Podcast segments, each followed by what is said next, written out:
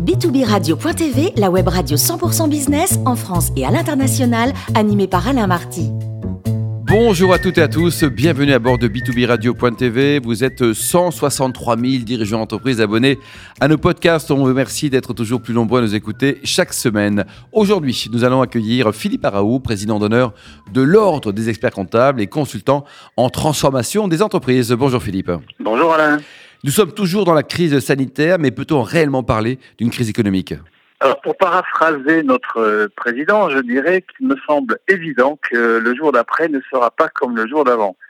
Ce qui s'est passé pendant cette année de pandémie a été d'une nature inédite et d'une dimension exceptionnelle, et nous ne pouvons pas imaginer qu'il n'en restera pas des traces. Je veux parler du rôle de l'État et des pouvoirs publics en général qui ont volé au secours des entreprises. Et je retiens quatre leçons qui, pour moi, sont des marqueurs de ce que pourraient être euh, les fruits, les fruits du Covid, et qui auront des conséquences à la sortie de la pandémie. la première leçon, c'est que l'État devient tendance. Ouais, ça fait sourire, mais on, on ne peut pas parler d'un retour à une tendance antérieure, car nous avons assisté à une action totalement nouvelle de la part de l'État, avec une intervention directe très forte pour venir au, secours de chaque entreprise. Et cette façon d'injecter des fonds publics dans l'économie privée est totalement inédite. Si nous faisons une comparaison, par exemple, avec la crise de 1929, nous avions vu l'intervention publique se manifester, mais postérieurement à la crise, et pour engager un, grand plan de relance globale, ce qui avait été efficace, mais qui est arrivé trop tardivement pour éviter le marasme général que l'on sait plus près de nous, la crise de 2008-2009, la crise des subprimes, a, a également été l'objet d'une intervention avec une, injection massive de fonds publics, mais qui était réservée aux banques, ce qui était assez logique puisqu'il s'agissait d'une crise financière. Il n'empêche, très nombreuses ont été les, les, entreprises lourdement touchées par cette crise. Et cette fois, avec la pandémie de 2020, ce sont les entreprises qui ont reçu directement de l'argent public, et ce, dès le début de la crise afin de pouvoir subsister face à un arrêt total de leurs activités. Jamais nous n'avions vu pareil scénario ni pareil déploiement de forces publiques auprès de l'économie privée. Alors ce que nous pouvons retenir, c'est que cette crise a été le, le révélateur du rôle que peut jouer l'État, et j'ai envie d'ajouter que doit jouer l'État. Alors que les entreprises chérissent leur liberté et la revendiquent toujours, on sait combien elles y sont attachées, eh bien, quand elles sont en danger, alors elles appellent au secours. Et vers qui se tournent-elles dans ces cas d'urgence? Évidemment, vers l'État, qui est le dernier recours.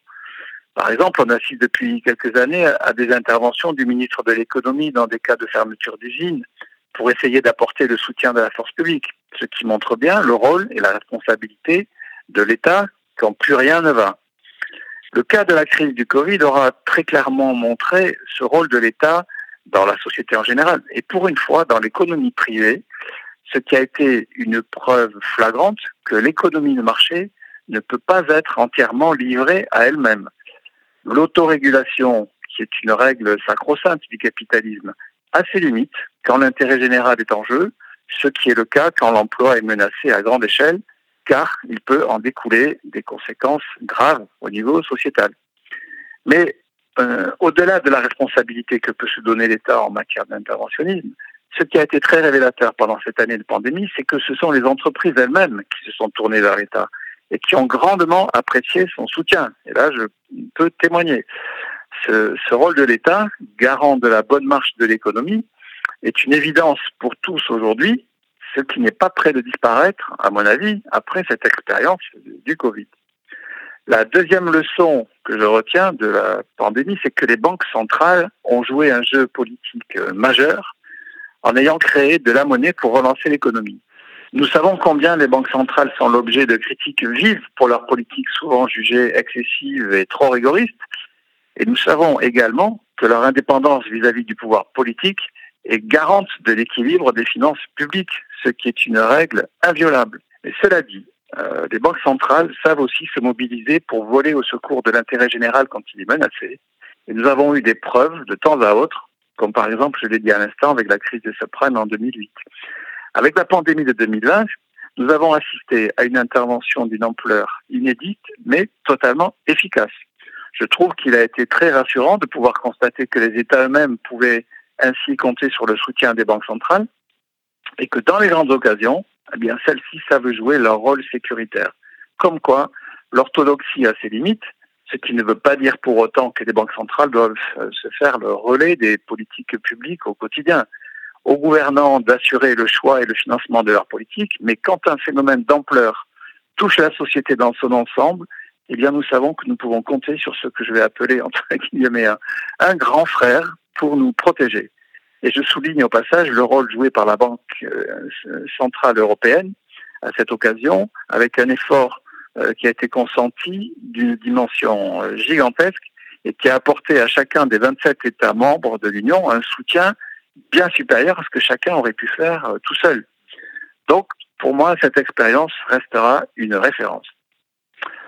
La troisième leçon que je tire de cette pandémie, c'est la relocalisation la relocalisation va devenir une tendance et va succéder à, la, à la mode, je dirais, des, délocalisations.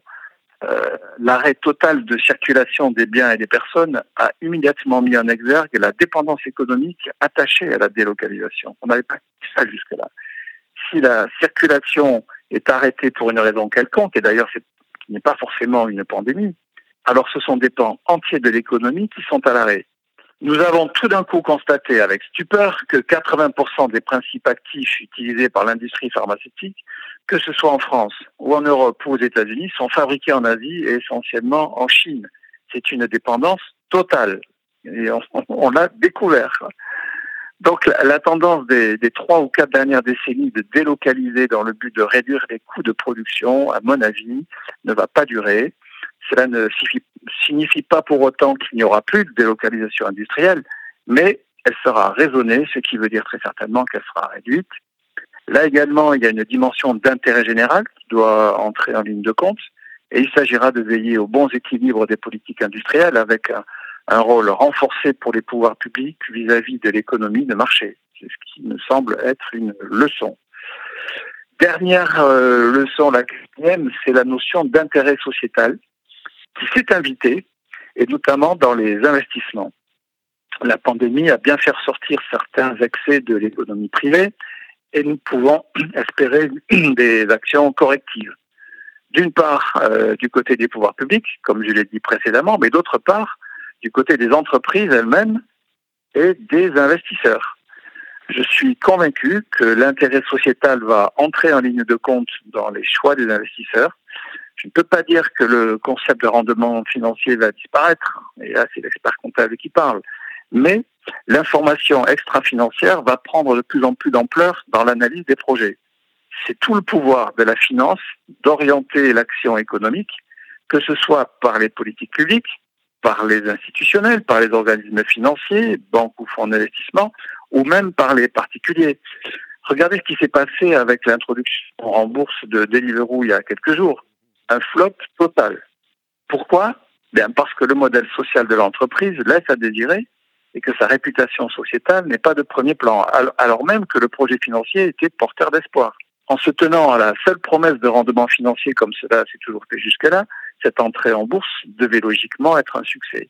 Mais aujourd'hui, le seul rendement financier ne suffit plus pour convaincre et le succès économique et donc financier devient inexorablement attaché à la responsabilité sociétale des entreprises.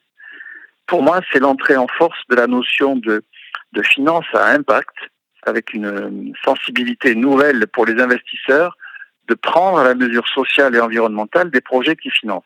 Et je trouve qu'il est très révélateur de voir le gouvernement français promouvoir ce concept de finance à impact avec l'action portée par Olivier Grégoire, secrétaire d'État à l'économie sociale, solidaire et responsable, nous pouvons donc nous attendre à ce que les investissements soient dorénavant fléchés vers des projets responsables, ce qui va obliger les entreprises à être en phase avec les attentes de la société.